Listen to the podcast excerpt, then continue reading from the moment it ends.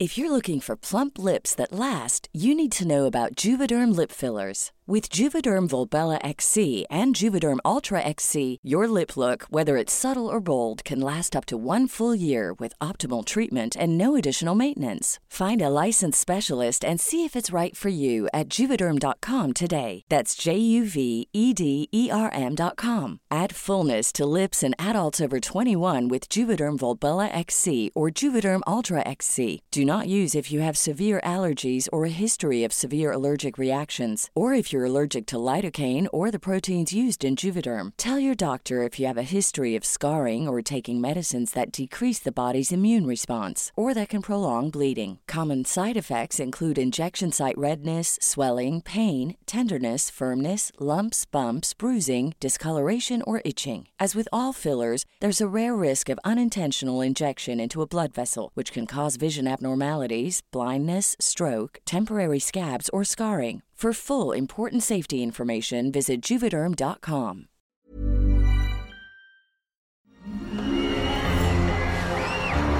Arcadia Media. Elige tu lugar en este carrusel.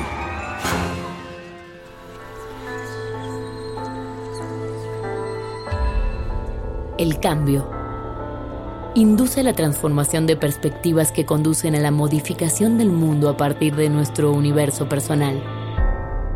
¿De dónde nace el impulso que detona ese cambio? ¿Cuál es la fuerza que nos lleva a cuestionarnos a nosotros mismos?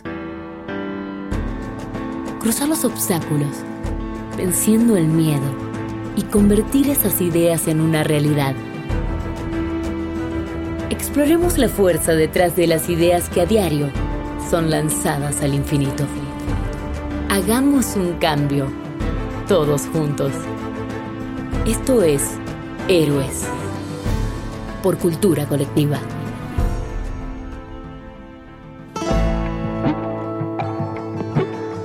Hola, bienvenidos a otro episodio de Héroes. Yo soy Luis Enríquez, director general de Cultura Colectiva. Yo soy Jorge del Villar, director de contenidos de Cultura Colectiva. Con nosotros hoy está Nelly Vieira, que es mexicana nacida en la Ciudad de México, abogada y maestra en ciencias penales y criminalística. Además es la directora de operaciones dentro de Cultura Colectiva y trabajó también en el 2014 en el gobierno de la Ciudad de México.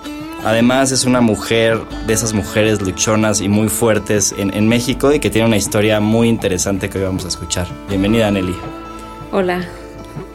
Pues bueno, para empezar fuerte, como siempre, eh, nos encantaría que, que, nos contaras un poco de, de tus inicios, es decir, de, de, cómo te incorporaste en esta vida, este, digamos, laboral a tan temprana edad, a los 12 años. Cuéntanos un poquito pues digamos a detalle de, de, cómo empezaste a trabajar. Pues podría platicarles o decirles que, que siempre me imagino como pues como muchas personas eh, en México principalmente pues comencé a trabajar desde desde muy niña no este que como 12 años. Digo, antes de esto también hacía algunas otras cosas antes de los 12 años que, que siempre tuve la inquietud como de eh, querer ayudar y querer apoyar a mi familia. Entonces desde muy chiquita hacía cosas que desde vender dulces para poder de ahí tener un poco de dinero, desde vendía cosas por catálogo que yo le decía a mi abuelita justamente, este abuelita, eh, te quiero ayudar, yo vendo y tú me das un poco de dinero y me decía que sí, entonces yo cobraba, o sea, imagínate desde eh, antes de los 12 años, eh, buscaba cómo, cómo hacer estas ventas, después eh, cobrarle a la gente y total, pues de ahí tener un poco de, de recurso. Este, después como a los 12 años, con esta misma inquietud de querer buscar, tengo una tía que, que pues para mí es muy importante en la vida, que que le dije, oye tía, quiero trabajar. Ella pues se dedica al diseño de modas. Este, y, me dijo, sí, eh, ven, ven a ayudarme a trabajar. Y, y fui con ella, fui con ella súper emocionada a trabajar. Estaba con ella trabajando y trabajé una semana y resulta que cuando llega la semana para que me pague, me dice, no te voy a pagar. Y le dije, pero ¿por qué? y me dijo, ¿por qué no lo hiciste bien? No trabajaste bien. Entonces, si no trabajas bien, si no haces bien las cosas en la vida, nunca vas a poder, o sea, nunca nadie te va a retribuir algo por algo que no hagas bien. Y yo soy tu tía, pero no porque sea tu tía te voy a pagar solamente por eso. Entonces no me pagó. No me pagó y, y yo dije, ok, está bien. Eh, me fui y ya no volví a trabajar con ella después. Pero después, pero después lo entendí y dije, no, pues tiene razón, ¿no? O sea, tiene razón y tengo que hacer las cosas bien. Y creo que eso marcó un poco mi vida en, en que hasta la fecha sigo teniendo como un reflejo de eso, como decir, tengo que cuidar y tener atención al detalle, ¿no? Porque creo que algo que podría decir también es que el diseño de modas es como una carrera frustrada para mí. La vida después me llevó como a estudiar pues leyes, pero me, me encantaba el diseño de modas. Entonces siempre con ella era como el escape, ¿no? Y pues ya, total que eh, trabajamos, eh, trabajé con ella como en intervalos en la secundaria, como de sí, no, sí, no, porque también era como de acuerdo a los tiempos de la escuela, siempre era como no puedes dejar la escuela, ok, está bien. Y pues después de, de, esa historia, eh, termina la, la, termino la, secundaria y, viene la, la, preparatoria, ¿no? Entonces en la preparatoria, en ese entonces, cuando estudié la prepa, este, estaban estas, eh, antes eh, las, había escuelas como técnicas, ¿no? Que ya terminabas y pues ya no podías de ahí estudiar una, una licenciatura, porque era como hasta ahí, que era como, pues algunas escuelas que solamente terminabas como técnico y no podías, este, pues seguir estudiando. Entonces yo dije, no, pues yo no quiero eso, ¿no? O sea, yo no quiero quedarme en esa escuela. Y justamente hice mi examen y me quedé en una de esas escuelas, en donde pues solamente sí salías como, como con un, un título, pero no, no podías tener una licenciatura. Y recuerdo que desde niña yo siempre decía, me gustaría estudiar una maestría, estudiar un doctorado, este, yo ni siquiera sabía qué significaba eso, la verdad. No sé de dónde lo saqué, no, no sé por qué lo pensé, pero siempre decía, quiero estudiar un doctorado, que hasta ahorita es algo que todavía está en mis planes.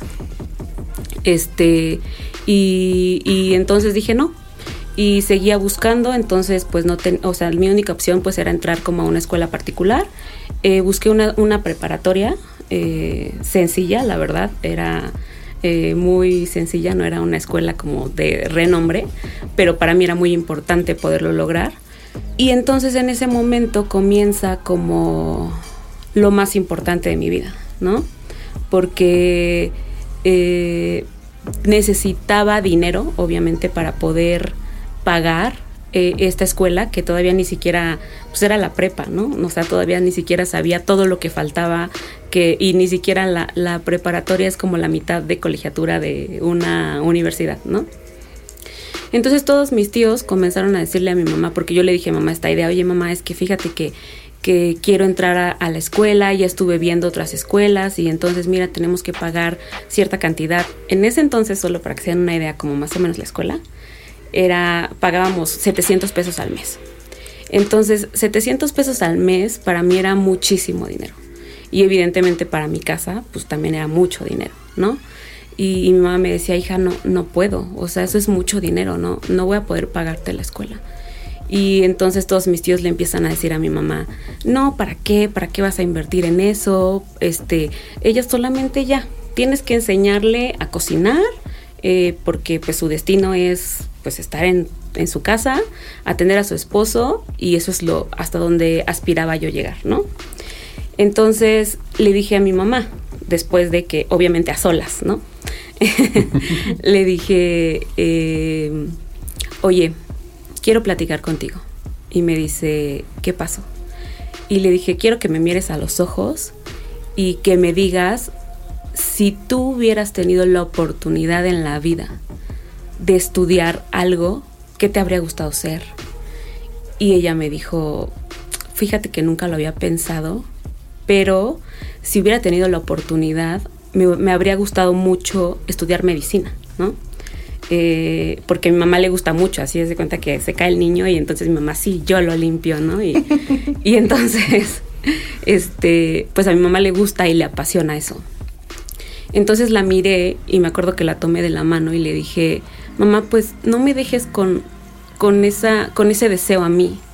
O sea, ayúdame y apóyame. No me dejes como esperando y deseando en la vida como que yo piense en el futuro que me hubiera gustado ser y no haberlo logrado, ¿no?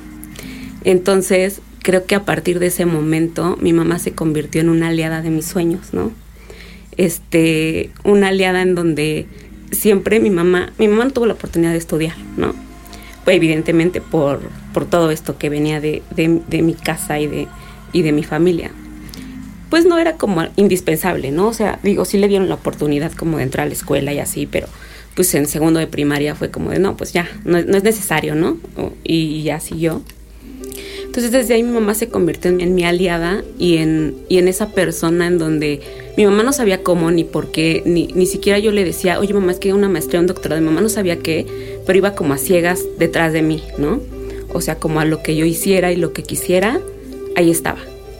Entonces me dijo, mira hija, ya pensé y vamos a vender estas cosas, vamos a hacer esto. Y entonces en lugar de contratar a una persona, ¿qué te parece si yo te contrato a ti? Trabajamos juntas y tú tienes la oportunidad de ir a la escuela, ¿no? Y entonces le dije, ok. Y entonces todos los fines de semana siempre yo vendía cosas con mi mamá, hacíamos cosas, pero pues mi paga era que mi mamá pues me pagara la escuela, ¿no? me acuerdo que para entrar me dijo, pero pues para la colegiatura la, la inscripción no voy a tener. Y le dije, no te preocupes, yo voy a ver cómo lo consigo. Y entonces siempre creo que desde ese momento siempre yo he pensado que cuando tienes un objetivo tú tienes que ir sobre ese objetivo. Entonces, es, mi objetivo era de qué voy a hacer. Le hablé a un tío y le dije, oye tío, fíjate que quiero estudiar del lado de mi papá. Fíjate que quiero estudiar, así y así. Mi papá no estaba con nosotros, mi papá se había, se había ido a Estados Unidos. Este, y me dijo, hija, o sea, te puedo ayudar, te puedo dar para la inscripción, la primer colegiatura, pero más de eso yo no me puedo hacer responsable contigo de esas cosas. Y yo le dije, no te preocupes, a mí solamente dame eso y yo con eso eh, pues necesito para seguir, ¿no? Y pues me lo dio y ya entré y todo, terminé la escuela, todo súper bien. La verdad es que nunca, hay que ser honestos, no es que era como, ay, la, la súper excelente eh, estudiante y así pero siempre me gustaba como estar presente, ¿no? Como que decía, a veces hasta decía, ¿por qué no soy la mejor? ¿No? no o sea, quería entender por qué no lograba ser la mejor si real, o sea, realmente me esforzaba mucho. Pero bueno, al final decía, bueno, lo que importa es como lo que voy a lograr y lo voy a lograr. Y ya, desde ahí creo que, que siempre he creído que, que el universo, que, que todo se mueve hacia donde tú quieres que se mueva, ¿no? Entonces, cuando lo deseas desde el fondo de tu corazón, pasa. No sé en cuánto tiempo, pero pasa. Oye, Nelly, por ejemplo, ahorita que me contabas esta parte pues, del pilar tan importante que es tu mamá y tu familia y todo esto, ¿cómo, cómo también esa complicidad con tu mamá para, para construir todo tu futuro, tanto en la escuela, ¿no? Como también esta visión como de, pues, de mucho trabajo y de mucha pasión para lograr los objetivos y tenerlo súper claro o sea, ¿qué, consideras tú como un poco de esa, pues de ese, núcleo familiar que tuviste que te llevó como a ser tan pues, positiva y tan tener también esa parte de decir si lo voy a lograr, lo voy a lograr, sea como sea, ¿no? O sea, ¿dónde crees tú que se origina eso en tu, pues, en tu ser, con tu familia, con tu mamá? La verdad es que la respuesta no es tan hermosa, pero es tan real de lo que vivimos hoy en día y se sigue viviendo porque al final yo vivía en Ciudad de México, a veces se piensa que esto se vive, eh, no sé, en algún estado, al interior de la República, en algún otro lugar fuera del mundo se sigue viviendo, pero no, era Ciudad de México.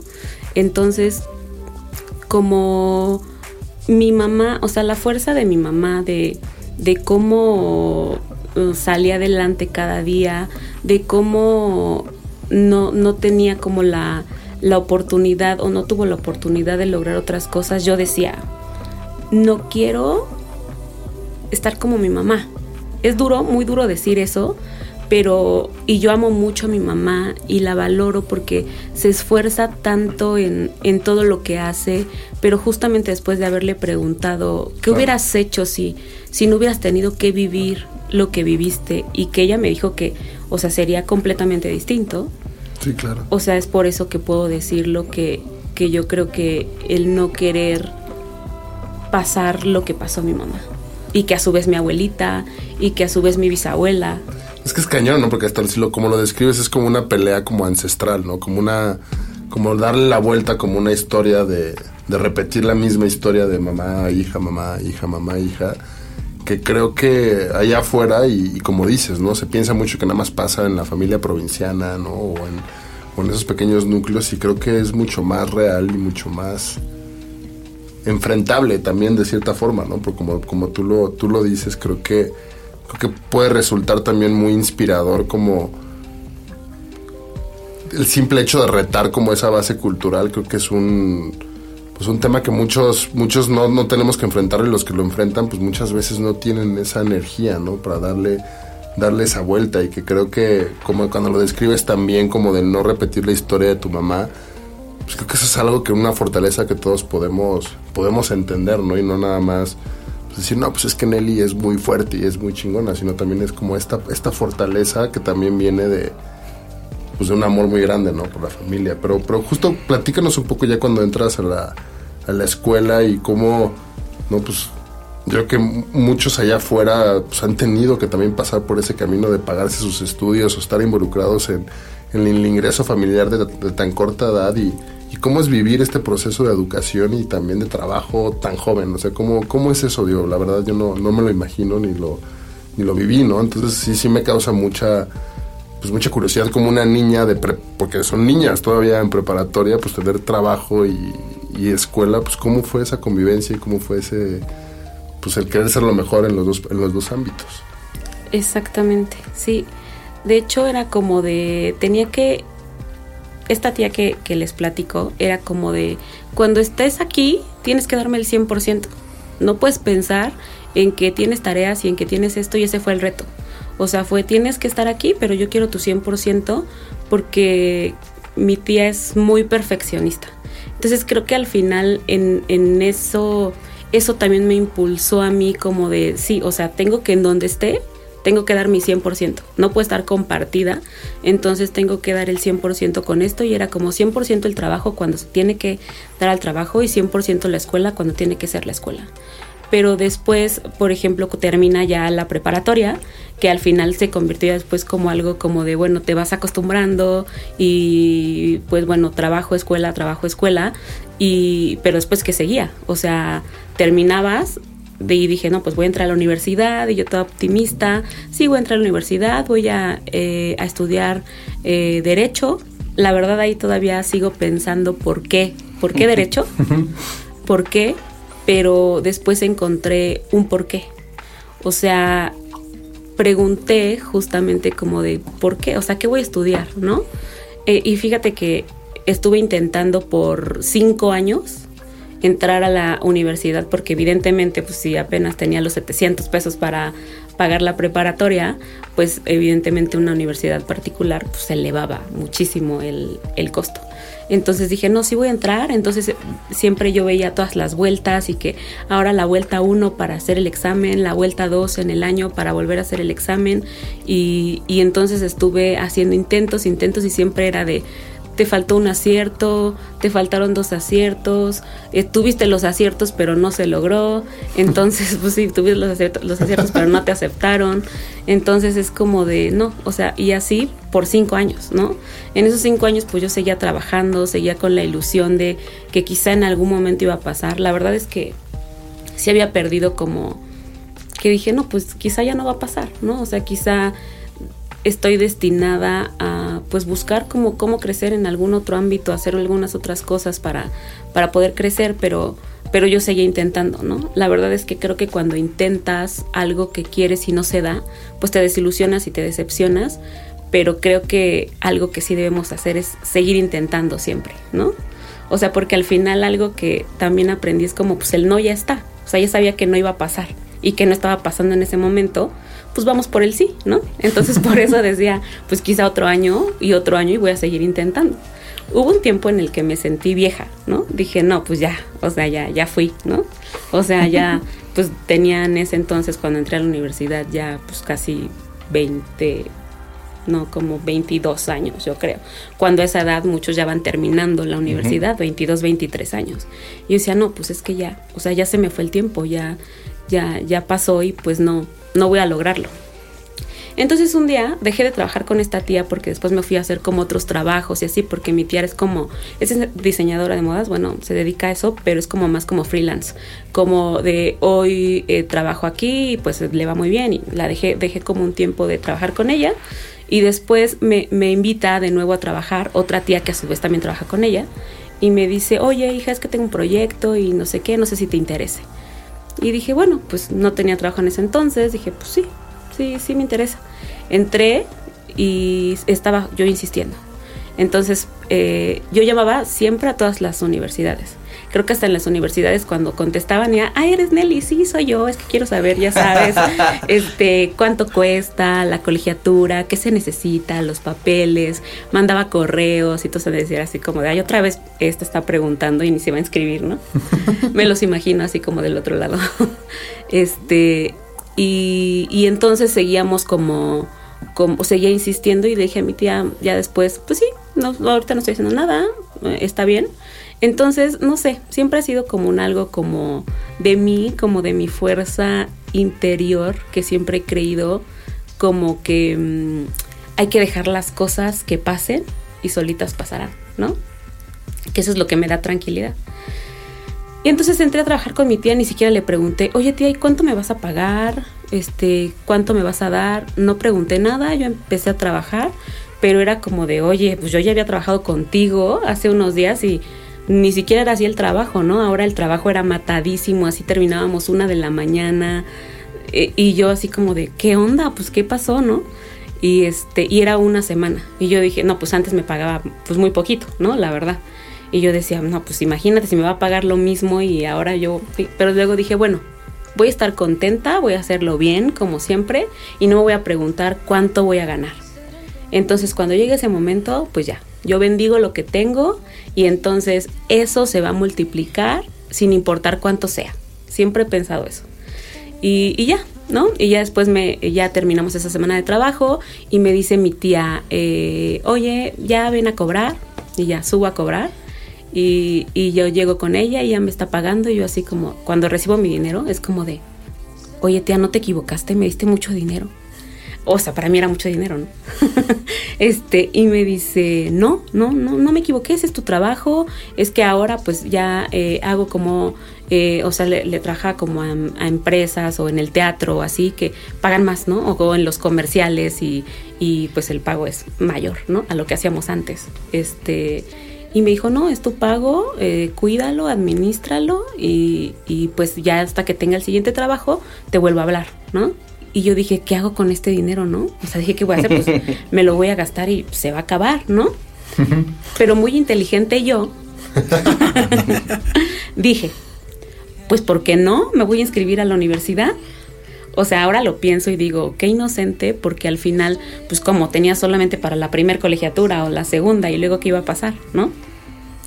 Pero, pero dije, pues lo, lo, voy a hacer, o sea, lo, lo, voy a intentar, me voy a meter. Volví a llamar una vez más a la escuela y entonces, no, sí, que cuesta tanto. A lo mejor siento que ahora creo que ya nada más me contestaban como de, sí, es tanto, ¿no? Ya, adiós. Este, y, y entonces fui. Me acuerdo que tuve que elegir en ese entonces empezaban como las escuelas de sabatinas. Entonces dije, no, pues es que necesito esa escuela, porque si no, pues a qué hora voy a trabajar, ¿no? ¿Y cómo la voy a pagar?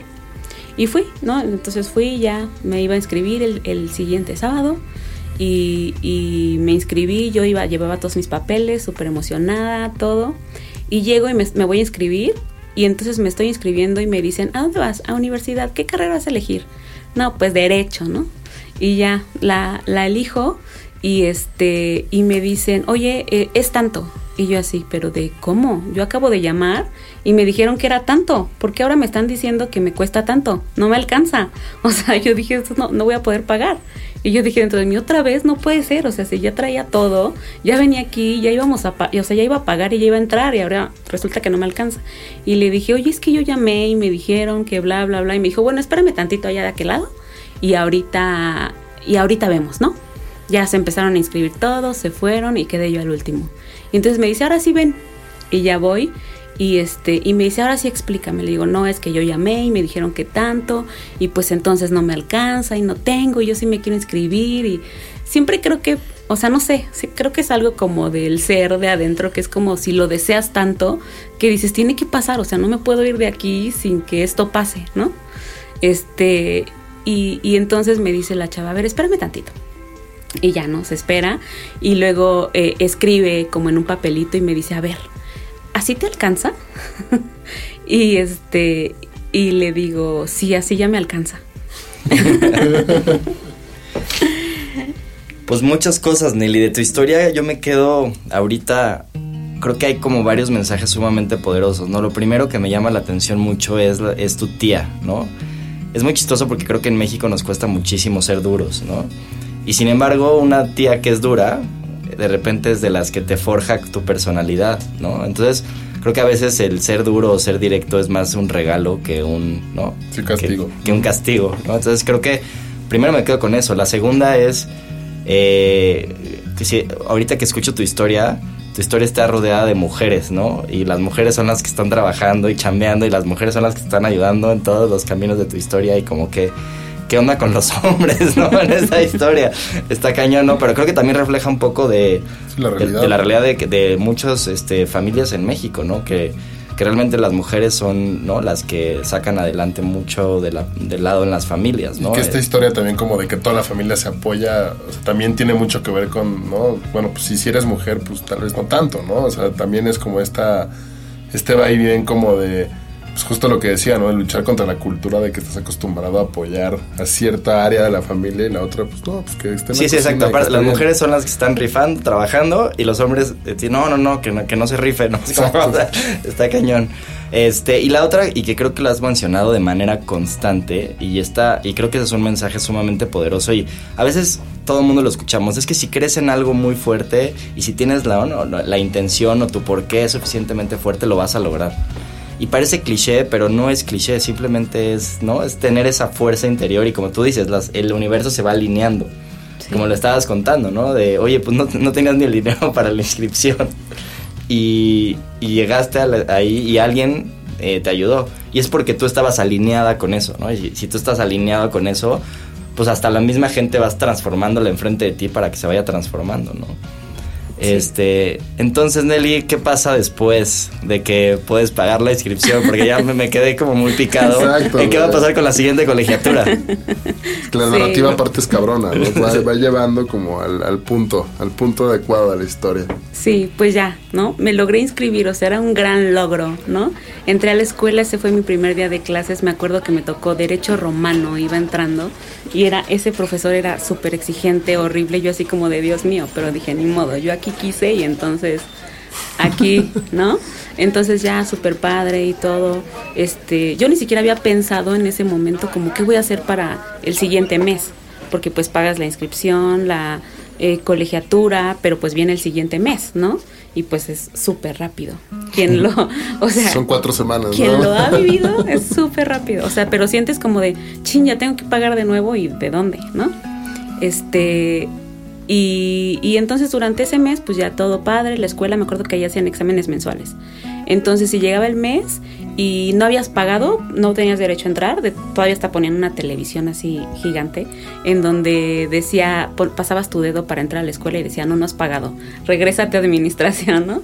Entonces yo no tenía para la siguiente colegiatura, mi tía no me había llamado de nuevo para, pues para el siguiente pues para el siguiente trabajo, ¿no? Para poderlo hacer. Entonces, ese día eran exámenes, me acuerdo. Yo no tenía dinero, pero todavía el seguir creyendo me llevó a voy a estudiar para los exámenes. O sea, dije, tengo que estudiar y entonces toda la semana me la pasé estudiando esta, esta clase de derecho romano, así como de sí, voy a estudiar y, y, y lo estudié y, seguí estudiando, estudiando, estudiando. Y me acuerdo que en ese mes conocí a una amiga, que hoy es mi mejor amiga, este, me, y, y siempre estaba como que ella iba siempre como a donde yo iba, ¿no? O sea, como que estábamos así, iba, íbamos a comer y ella, oye, pero no sé qué, me hacía plática, yo así como de, ¿qué onda, no? O sea, ¿por qué me sigue para todos lados? Tú sabes que te amo, ¿no? Saludos. y este, Y, y ya, ah, sí, y ya después ella, ella tenía coche en ese entonces, todavía, este, y me dice, oye, ¿por dónde vives? Vámonos, yo, yo te doy un aventón. Y, y le dije, ah, sí, yo vivo por este, Televisa San Ángel, ¿no? Y me dice ya, no, pues yo también voy para allá, pues vamos para allá y por ahí te dejo. Ah, pues bien, ¿no? Y así, por esas cuatro semanas, como me iba junto con ella, era de, de hecho el teléfono de, eh, de ella lo tuve porque me dijo, oye, dame tu teléfono, pues para estar en contacto por si necesitamos algo. Va, se lo di y entonces ya yo estudié y para los exámenes, todo, y era el viernes justamente para ir a la escuela pues el siguiente sábado. Y no tenía dinero. O sea, siempre viví pensando toda la última semana, no, va a llegar, va a llegar, va a llegar. Yo sé que va a llegar y entonces seguí estudiando. Yo había estudiado para los exámenes y ya era el viernes tipo 9 de la noche y dije, no, pues creo que no llegó, ¿no? No, no llegó el dinero, pues ya. Y, y, dije, ¿qué hago? Pues le voy a hablar a esta amiga, ¿no? Yo todavía tenía la esperanza, dije, igual y a lo mejor si le dice a los profesores que tuve un problema y que no pude llegar, a lo mejor después me hacen los exámenes y yo consigo dinero, ¿no? Entonces le hablo y le digo, oye, este, es que, ¿qué crees? Que, que mañana no voy a poder ir a la escuela. Y me dice, pero ¿cómo? Mañana son los exámenes, tú sabes que tenemos que ir, porque si no, no, no puedes no ir. Y le dije, no, es que no puedo, tuve un problema muy fuerte, ¿no? Yo no le quería decir porque es un problema muy fuerte. Y entonces ella me dice, pero ¿cuál es el, eh, cuál es el problema fuerte? Dice, a ver, Nelly, dime qué problema es como realmente convincente para que yo te pueda colgar ahorita y decirte, ¿sabes qué? Pues está bien si no puedes ir, ¿no? Convénceme.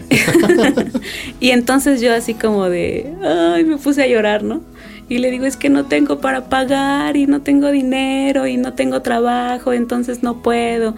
Y ella así súper tranquila me dice, ¿y ese es el problema fuerte, Nelly? claro, en otra realidad por completo, ¿no? Sí, ese es el problema fuerte y yo, pues claro, obvio, ¿de dónde voy a sacar para, para pagar? Ese es el, mi problema fuerte. Y me dice, no, ni siquiera te preocupes por eso. Me dice, ¿estudiaste? Le dije, no, pues sí, sí estudié.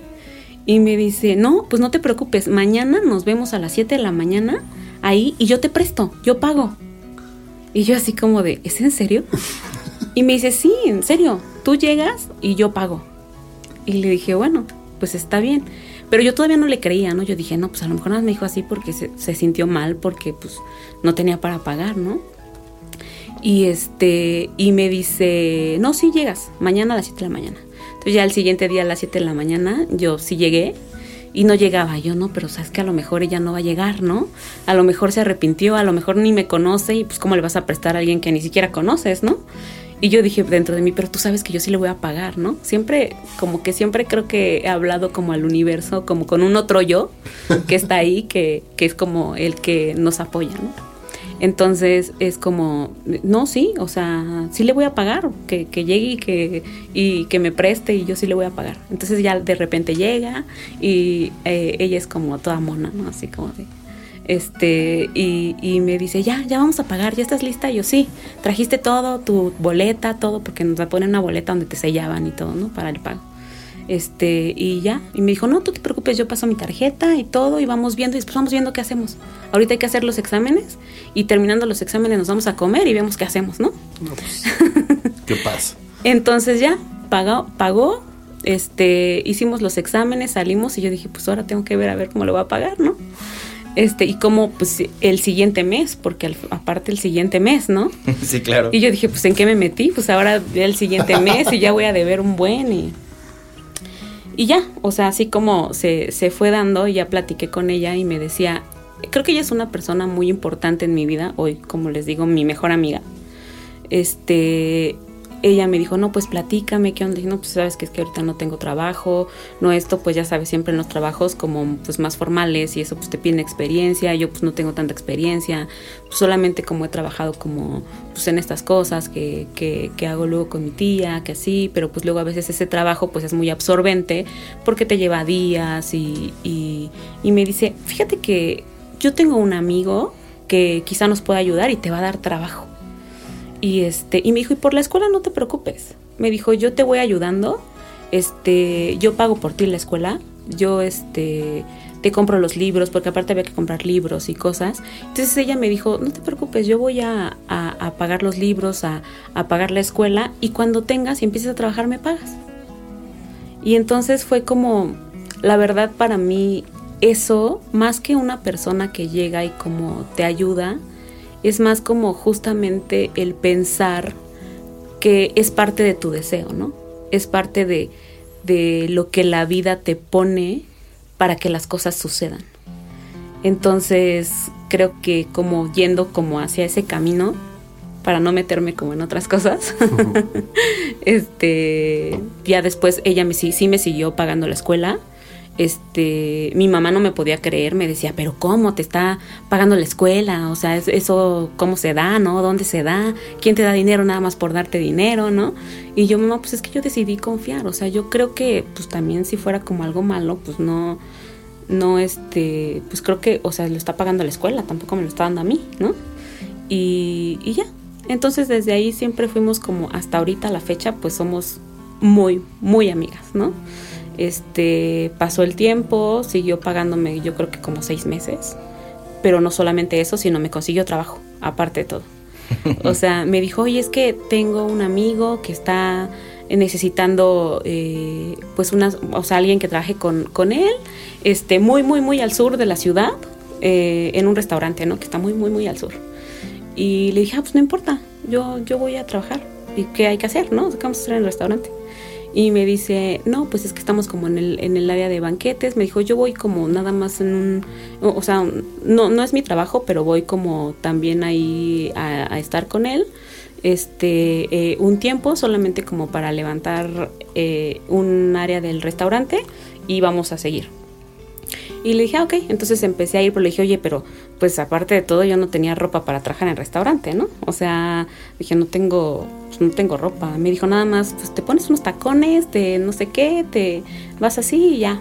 Y yo así como de, ¿y ahora de dónde saco los tacones, no? y me dice, ah, no te preocupes, yo tengo no, no te preocupes, calzamos el mismo, ¿no? y, y, me los, y me lo pasó y todo, y pues también fuimos al trabajo, y hubo un tiempo que nos veíamos diario, o sea, diario, el trabajo, la escuela, el trabajo, la escuela, y pues así, así fue como hasta el momento, pues logré, justamente pues terminamos juntas la, la licenciatura obviamente le pagué, por si quieren preguntar. claro. Oye, Nelly, ¿qué, tienes que contarnos cuál es el truco. O sea, o sea, creo, creo que creo que tener la intención, este, mucha gente la puede tener, pero también tienes algunos como especies como de rituales o cosas que hagas como para que esa intención o esas eh, esas cosas que dices, oye, voy a lograr, este, por ejemplo, ¿no? De que, bueno, entrar a la universidad y, conseguir el dinero y así. O una cosa es estarlo mentalizando, pero ¿tienes alguna práctica que hagas? ¿Te mentalizas, te enfocas, cierras los ojos?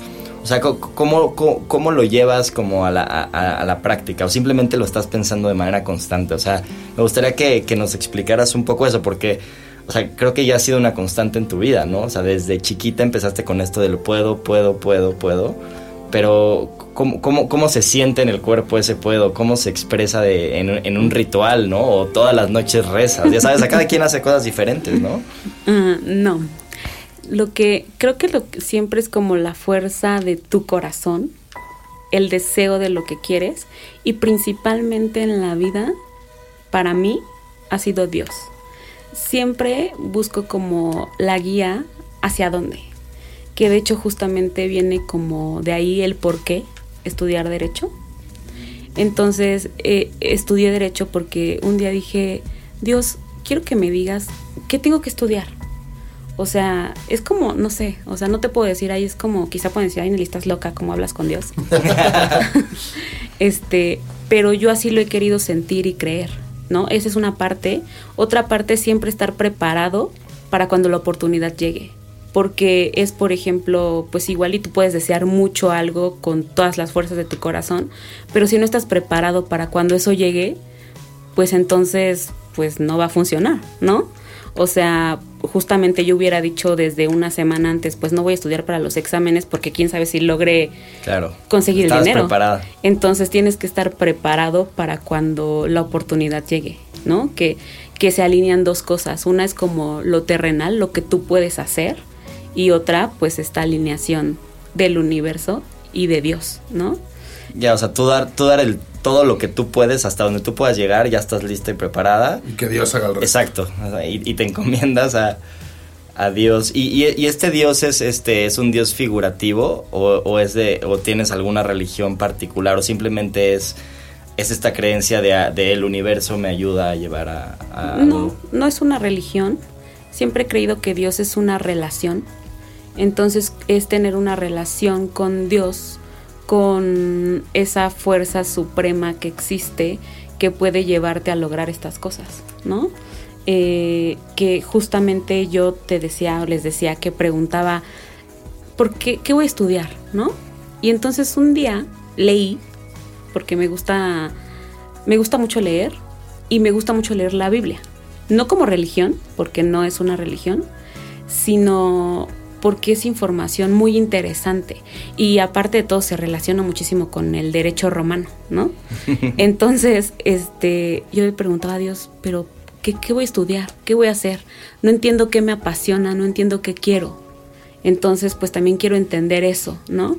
Porque muchas veces creo que la, familia o, la sociedad te pones que debes ser la licenciatura, la maestría, el doctorado y pues, ser como alguien en la vida, ¿no? Pero al final, pero pues hacia dónde? O sea, pude haber, pude haber sido administradora de empresas, no sé. ¿Por qué, ¿Por qué derecho? Entonces hay una palabra que tengo muy guardada en el corazón y que sé que como, sea, como ha pasado todo esto, va a pasar en algún momento de la vida, es que leí en la Biblia donde decía, eres el abogado de mi pueblo. Entonces esa palabra está como muy grabada en mí y yo dije, voy a ser el abogado de su pueblo. Hasta ahorita, de hecho justamente como me ha llevado la vida, eh, pues no estoy como ejerciendo como tal mi carrera, ¿no? digo, amo mi trabajo, me apasiona también muchísimo lo que hago, la verdad, ahorita. No es porque estén ustedes presentes, pero pues quien me conoce de, cerca saben que, que lo que hago me apasiona, pero lo que hago ahorita no tiene que ver con el derecho. Entonces, mi carrera la he utilizado, obviamente me ha ayudado para porque justamente cuando entré al gobierno era como de, pues debes, para tener este puesto, debes tener licenciatura, y de hecho hasta en, ahí entregué el de la maestría, porque también, pues, también sirvió, ¿no? Pero que sirvió como un requisito, pero lo he utilizado justamente siempre para asesorar, siempre. Siempre ha sido como de, oye, es que fíjate que me pasa esto, ah, pues mira, haces esto y esto y esto y esto, y entonces creo que lo he desarrollado más como a eso, o sea, y, hoy entiendo y valoro mucho mi carrera porque entiendo que es para ayudar. Entonces lo he querido llevar hacia allá y algo que, que, espero pase en algún momento de la vida y sé que va a pasar, me gustaría pues crear una red de ayuda hacia otras personas, hacia eh, víctimas, hacia personas vulnerables que, que lo necesitan, ¿no? Entonces sé que en algún momento de la vida voy a construir hacia allá, pero eh, justamente eh, lo he utilizado para eso, ¿no? Ya pues la vida me fue llevando a, pues trabajar en el gobierno, ahí también era como una forma de ayudar, porque pues hacíamos este pues políticas públicas. Me gustaba mucho como poder apoyar pues también personas, creo que es algo, es una vocación que de hecho eh, yo pensaba o llegué a pensar que, es un defecto, ¿no? Porque a veces mi hermana me llegó a decir, Nelly, es que tú siempre te metes en problemas. Y yo, ¿pero por qué? Porque siempre te comprometes a ayudar a las personas y luego tú ya estás viendo a ver cómo lo vas a ayudar y entonces tú también tienes problemas. y siempre te comprometes y te quedas como ayudando a las personas. Y yo, bueno, es que es algo que me gusta. O sea, me gusta como ayudar a las personas y en un momento sí pensé, no, pues es que pues ayudas y luego al que le ibas a ayudar, pues entonces ahora ya lo suelta y pues entonces ahora resulta que tú eres quien quien tiene la responsabilidad de hacer todo, ¿no? Pasa muchas veces. pero pero después vi que era algo era algo valioso. Entonces es algo valioso poder ser empático con las personas, poder eh, ponerte en los pies de las personas y hoy por hoy siempre que pienso en alguien es como para ayudarlo. ¿Por qué? Porque así como en, en, mi vida se alineó como todo esto y por tener estos apoyos y este apoyo de, de, personas, pues ahora a mí me toca retribuirle a la vida un poco pues de esa ayuda que yo, que yo tuve en el momento, ¿no? Claro. Justo eso es lo que te iba a decir, ¿no? O sea, como que está muy, muy interesante como esa alineación de, de, de tener como esos personajes o, o, o maestros en la vida que te van ayudando, ¿no? Y se van poniendo enfrente de ti para poder, este, pues que vayas logrando esto y tú ahora que sea como tu, pues, más allá de tu objetivo profesional, creo que es un objetivo mucho más como de vida, ¿no? Y de, y de vocación. Que es, que es bien padre, ¿no? Como un poco decir, como nadie más aprecia la ayuda tanto como el que la tuvo, ¿no? Y creo que esa parte como de, de ahora brind- quererla brindar y que yo lo veo en tu desarrollo profesional que me ha tocado a mí, pues lo veo súper claro, ¿no? Y, y ahorita que dices muchas cosas, digo, ya tenía mucha, mucha idea, mucha claridad de, de muchas cosas y decisiones que te he visto tomar en, pues ahora enfrentándote como una líder, que creo que un poco para hacer un poco fast forward en la historia y todo esto, pues a mí hay algo muy importante y de mucho reconocimiento que es en tu, en tu posición, que sí, trabajaste en gobierno y estuviste un rato haciendo muchas cosas muy interesantes, pero esta parte de llegar a cultura y llegar a cultura como, pues como asistente administrativo de un, de, un, de un director que en ese momento era director de ventas y en menos de tres años ser la directora de operaciones comerciales, aparte de todo el tema comercial que es lo más complicado en una empresa de, de medios.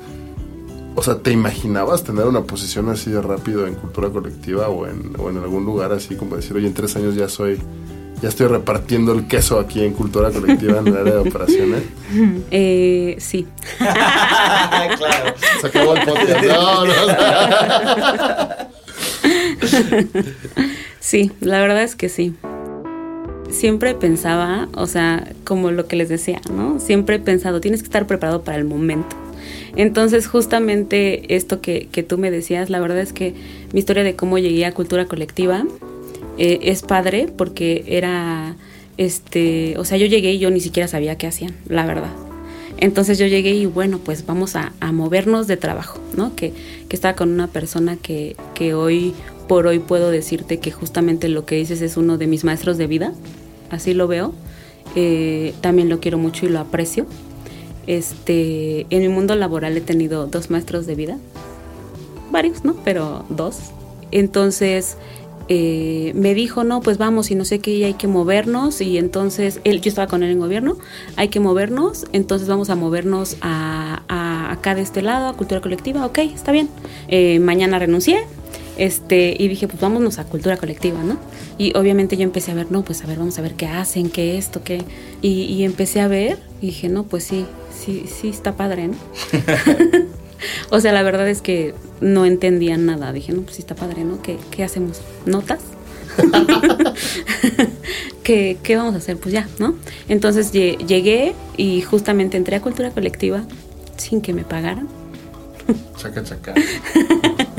Y entonces después, bueno, pues ¿qué vamos a hacer? Esto, digo, evidentemente tú siempre piensas, pues quieres como siempre más, ¿no? Entonces dejas una cosa y dices, pues yo quiero ir a donde voy a ir, pues quiero más. Entonces ya llegué y bueno, ¿qué vas a hacer? Pues este, entonces ahorita vas a estar con esta persona, entonces vas a ser su asistente y vas, y así como de, ¿cómo? O sea, entonces eh, ahora voy a ser su asistente. Ok, qué interesante. ¿No? Este, pero a, a, la vez era como luchas internas, ¿no? Porque creo que así como, como soy como internamente, también como hacia afuera, las personas que me conocen saben que soy como muy reservada, ¿no? A veces como que me cuesta trabajo decir lo que necesito. Entonces yo dije, está bien, sí, lo, lo, voy a hacer. Y como siempre he pensado, desde el inicio, lo que hagas lo vas a hacer bien, ¿no? Si voy a llevar el café, lo voy a hacer bien. Si voy a hacer esto, lo voy a hacer bien. Entonces siempre pensaba, no, pues lo voy a hacer y no sé qué. Y sí, no, pues Nelly, que Nelly las aguas, que Nelly el café, que Nelly la sala, que Nelly esto, que Nelly lo otro. Y yo, pues sí, ¿no? Pues ah, ahí va, Nelly la sala, Nelly lo otro. y en unos días, pues yo ya me conocía todo cultura colectiva, ¿no? Este, y, y, entonces yo decía justamente esto, pensar, estar preparado para el momento. Entonces me acuerdo bien que en ese entonces mi, mi, jefe, yo le dije, oye, es que yo quiero aprender más, o sea, quiero aprender más de lo que hacen, quiero entender más porque no entendía nada de digital, la verdad. Y le dije, mira, si tú me dejas, puedo entrar contigo a las juntas que tú tengas y yo puedo aprender. Y recuerdo bien que me dijo, sí, pero por favor no hables. No. Y yo, está bien, no, no voy a hablar, ¿no? Y, y yo pues entré a las juntas. Pues evidentemente, o sea, era como... Esa no me la sabía. Era como no- normal, porque pues al final pues no me conocías y llega a lo mejor pues una persona, pues quién sabe qué me va a decir en la junta, ¿no? Este, y yo, ok, está bien. Entonces empecé, como yo a entrar a las juntas, entrar de oyente, estar así, entonces de repente empecé como a atar la historia, ¿no? Siempre me ha gustado como de, bueno, si quiero aprender, entonces lo voy a aprender bien. Entonces empecé así, ta- o sea, tanto que eh, había una persona que también es importante dentro de cultura colectiva, no podemos decir nombres. Sí. Este, Tú dilos, Nelly, hombre. no una pasa persona importante que yo creo que hice clic con él desde el inicio y que me ayudó mucho a entender todo. ¿No? Orlando, Orly. Orly bebé. Este, entonces yo no entendía nada y yo creo que él me veía también. No sé, que siempre he pensado que, que siempre ha habido un alguien que me ayuda, ¿no? Este, y pues al final, pues yo creo que también te reflejas como, pues en la otra persona, no sé, que decides ayudarlo. Pero era así como de, o sea, a nadie le daba la ayuda, ¿no? Para, era como de, no, no, o sea, yo tengo mi trabajo, voy a hacer esto y así. Y yo dije, ching, pues si le voy a preguntar, pues me va a decir que Es no. duro, lo ¿no? raro, duro, duro. Me va a decir, ¿no? ¿Cómo crees? Y entonces yo así como de, hola, ¿cómo estás?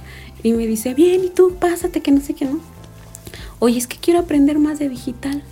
Y es que no estoy entendiendo y fíjate que me están pidiendo esto y esto y esto. Entonces no estoy entendiendo. Y él, no, sí, fíjate, yo te voy a dar unas clases, voy a hacer esto, este, mira, vamos a hacer esto, a ver, ¿qué te están pidiendo? ¿No? Y entonces él, eh, yo le enseñaba a mi computadora así, mira, es que me están pidiendo esto y esto, y no entiendo la respuesta, ¿no? Este, y me dice, a ver, yo voy a contestar. Y entonces él, para los que no sabían, ahora ya van a saber el chisme, él me respondía a los correos.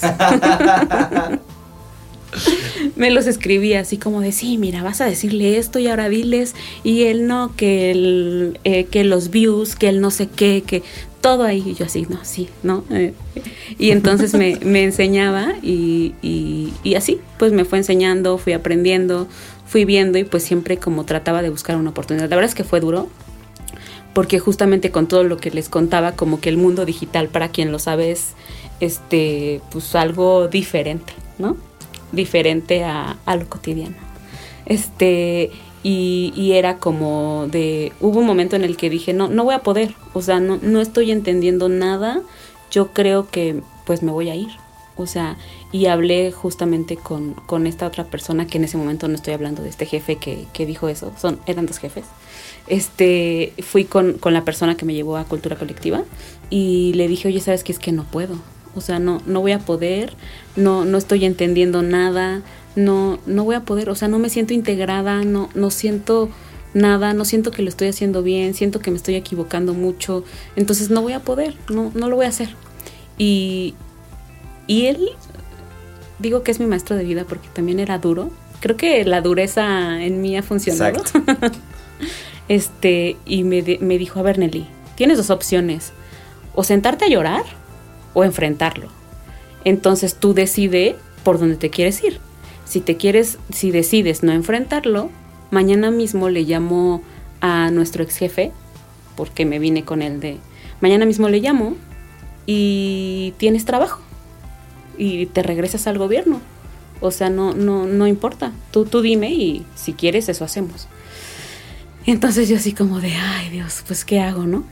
Y pues seguí, seguí intentando, seguí aprendiendo, seguí buscando y seguí viendo, ¿no? Pero ya después eh, me acuerdo en ese entonces que, que, había un puesto, en ese entonces era Project Manager. Y entonces eh, todos, no, que vamos a buscar Project Manager y que sea fregón y que no sé qué. Y, que...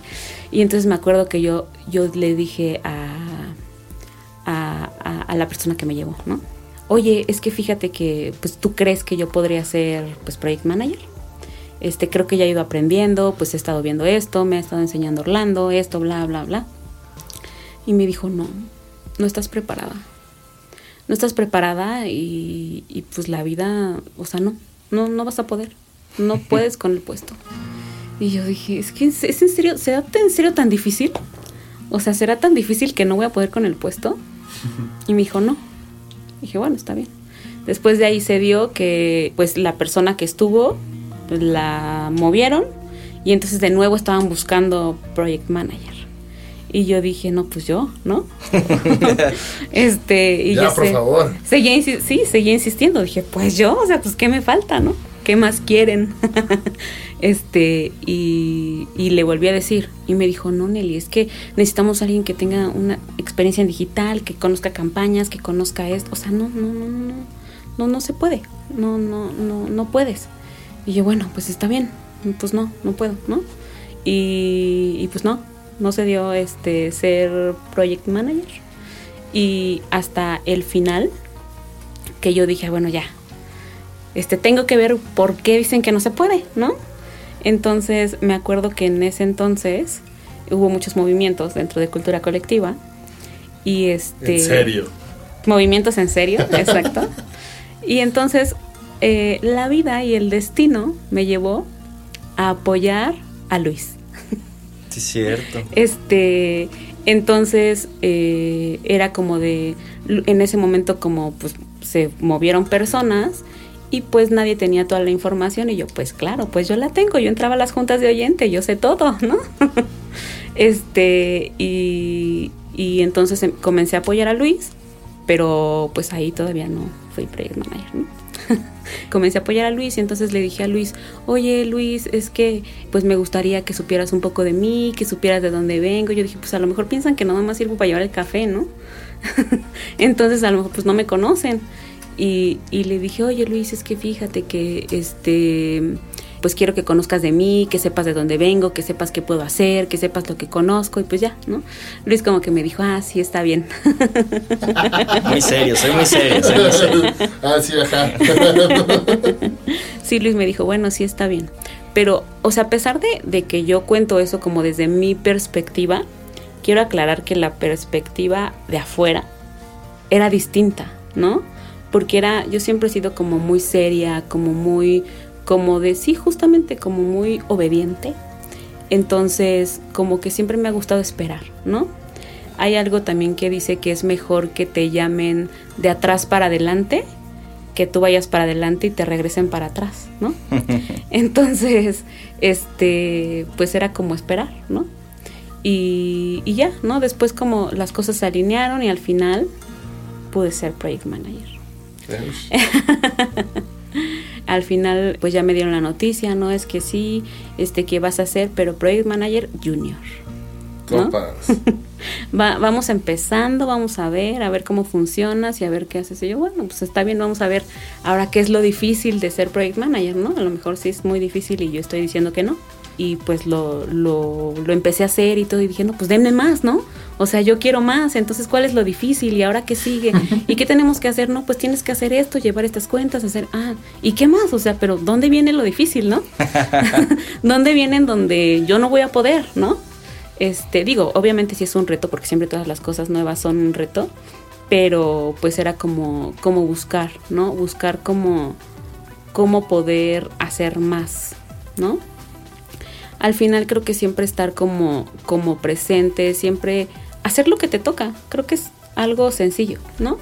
No es como, como decir, ay, pues bueno, descubriste, no sé, eh, algo, no, no descubrí nada, solamente es estar pues haciendo lo que te tocaba en, en un momento, ¿no? Eh, entonces pues ya a, a partir de ahí pues comencé, me comencé a meter más, comencé a ver más cosas, a hacer más cosas y entonces de repente, no sé, me, me envolvió como el, el que todo el mundo después, oye Nelly, es que sabes esto, sí, yo sé, ¿no? Es que esto sí, yo sé, sí, yo sé. Y, y pues así se empezó a dar todo. O sea, de repente tenía muchas cosas de las que yo era responsable sin que fuera responsable, porque justamente era esto que pasaba, ¿no? Que al final la responsabilidad que tú tomabas, de repente, pues como la, eh, pues las, o sea, pues de repente ya era mío, ¿no? Entonces ya era mío y entonces yo tenía que funcionar y tenía que lograrlo, aunque no fuera mío, porque no, no podía no suceder, ¿no? O no pasar. Y ya, pues afortunadamente laboralmente se han ido dando como pues éxitos o, o, o cosas que, que puedo decir que, que, han ido funcionando y pues llegó, llegó como pues el momento, ¿no? De, después de, no, después de, de que fui project manager, después fue como, bueno, pues te vas a hacer cargo de toda esta área como eh, de gobierno, ¿no? Vas a ver como estas cosas y yo, ok, pues sí, ¿no? Voy a hacer como estas cosas, las voy a ver y, y ok, ¿no? Entonces después, ya que en su momento pude trabajar con Luis, después pude trabajar con Adolfo y pues empecé como a trabajar con él también, pues a aplicar como lo que yo sabía, lo que había aprendido, lo que esto. La verdad es que también creo que Adolfo también es, es una persona que, que te impulsa siempre a más, ¿no? Entonces es como de, no, sí, tú puedes, ¿no? Es como, como creo que en su personalidad también como siento como que hicimos clic, porque al momento era como de, no sabía si iba a seguir en cultura colectiva o no, porque pues hubo otra vez cambios. ¿En serio? y entonces, eh, pues yo decía, no, pues en la vida ni siquiera había saludado a Adolfo, no sabía ni siquiera pues si íbamos a trabajar juntos o no. Entonces empezamos a trabajar y, y pues bien, ¿no? Todo, todo bien, todo padre y Adolfo, como les digo, siempre te impulsa, ¿no?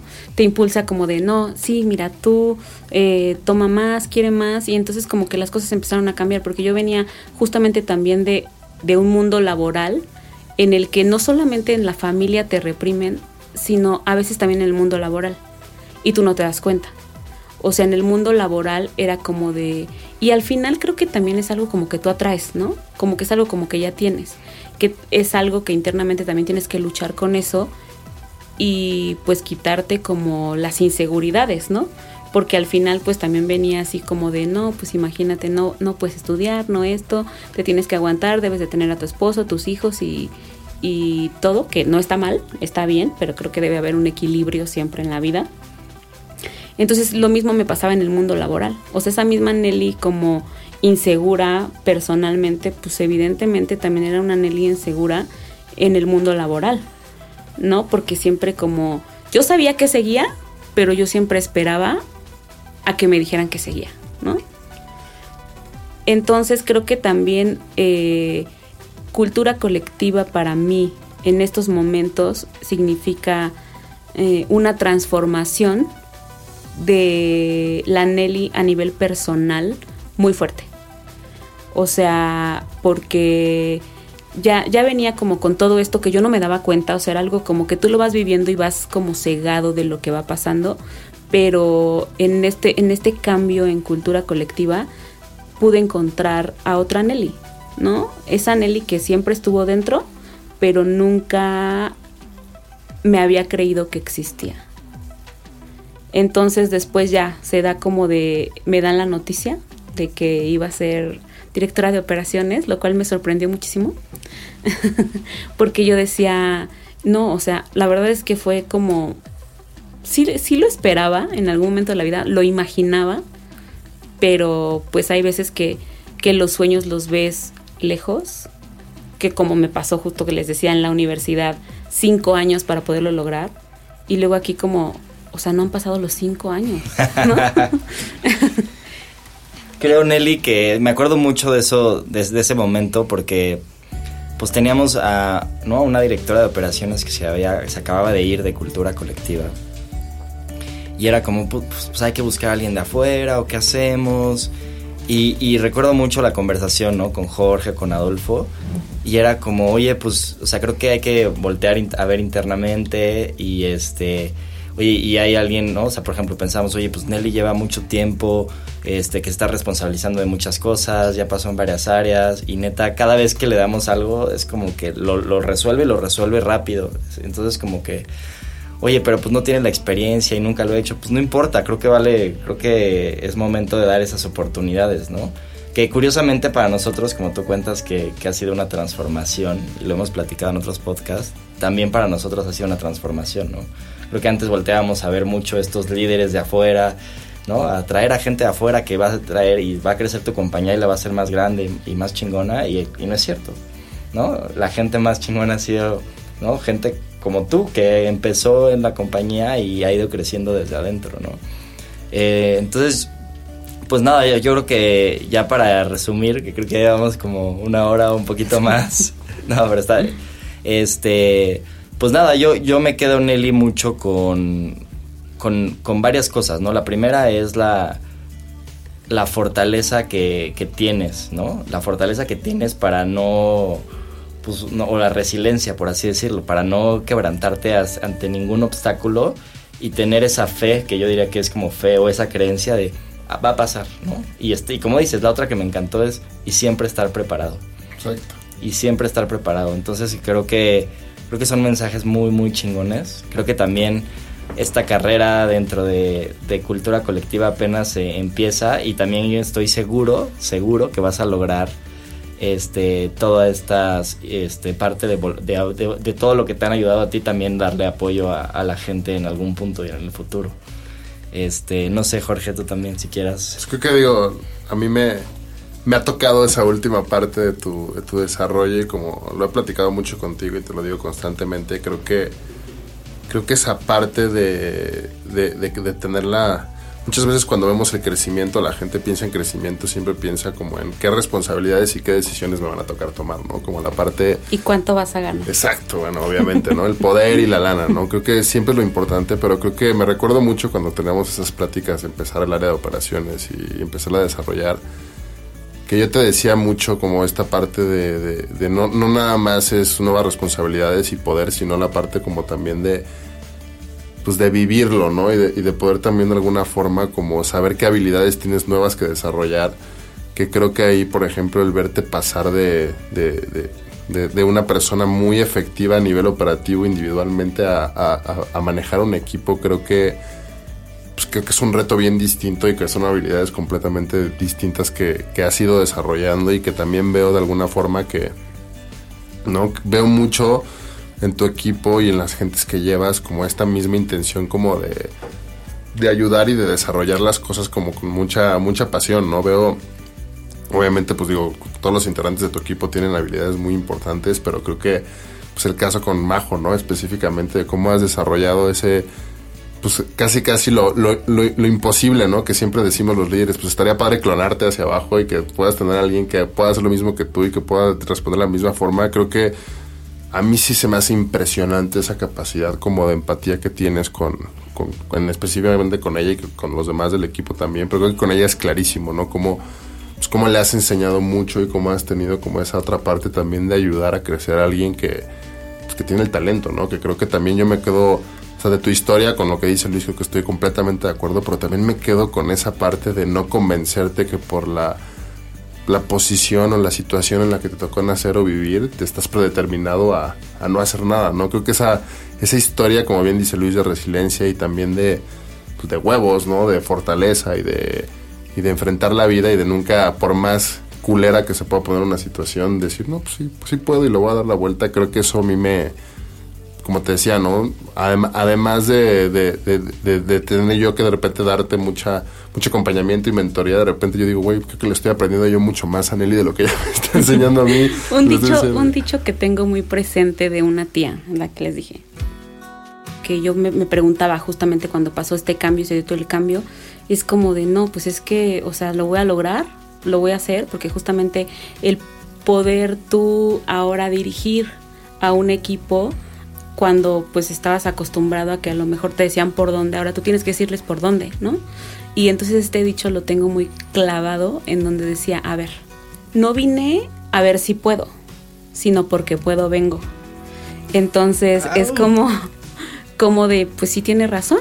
O sea, no voy a ver si puedo, sino porque puedo lo voy a hacer.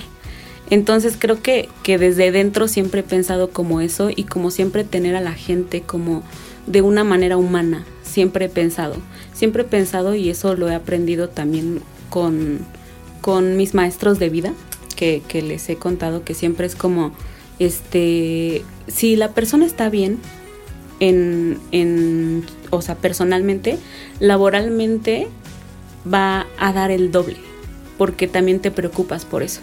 Entonces mucho preocuparte por el lado humano, eso como líder y como justamente, y, y yo de cómo podérmelo creer, creo que otro de mis maestros de vida eres tú, Jorge, que creo que no te lo había dicho así tan directamente o sí, creo que sí.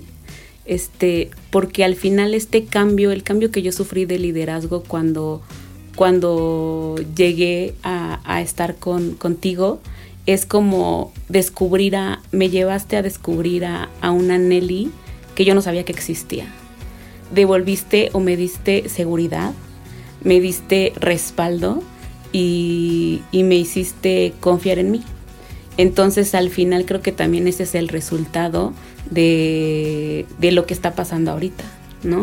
Porque es como, como poder eh, eh, sacar a, a, la otra Nelly que sí puede ser líder de un equipo, a la Nelly que sí puede decir esto, a la Nelly que sí puede estar, o sea, entonces creo que siempre es también enfocarnos como de dónde vienen esos maestros de vida a, y tomar lo bueno de las otras personas, ¿no?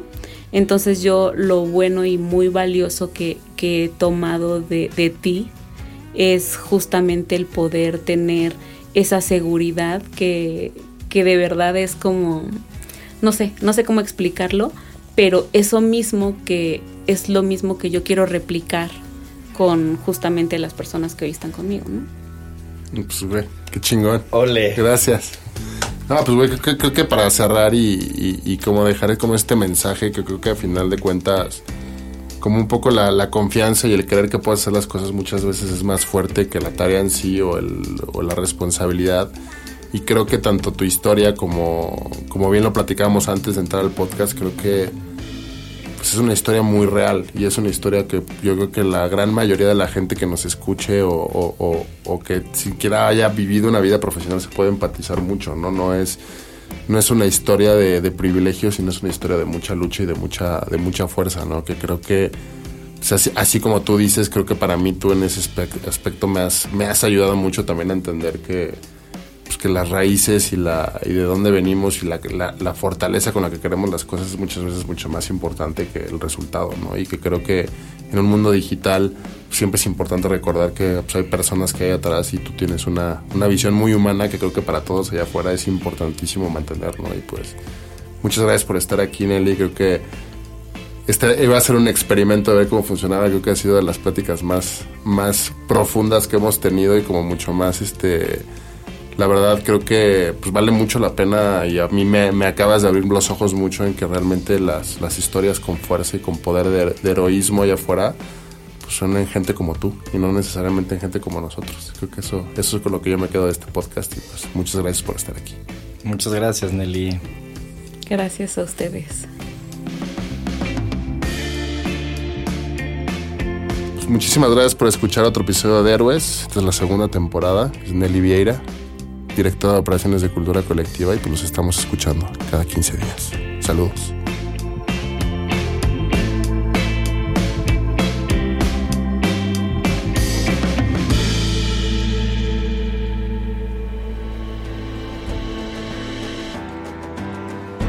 La última pregunta y la más importante es la que te haces a ti mismo. ¿Cuál es la diferencia entre la historia que acabas de escuchar y la tuya? Nada es imposible. Atrévete a ser diferente y sé el héroe de tu propia historia. Héroes por cultura colectiva. Con Luis Andrés Enríquez y Jorge del Villar. Diseño de audio, Edwin Irigoyen. Música original de Claudio Trejo Hernández producido por Luis Eduardo Castillo, en Webback Audio. Arcadia Media.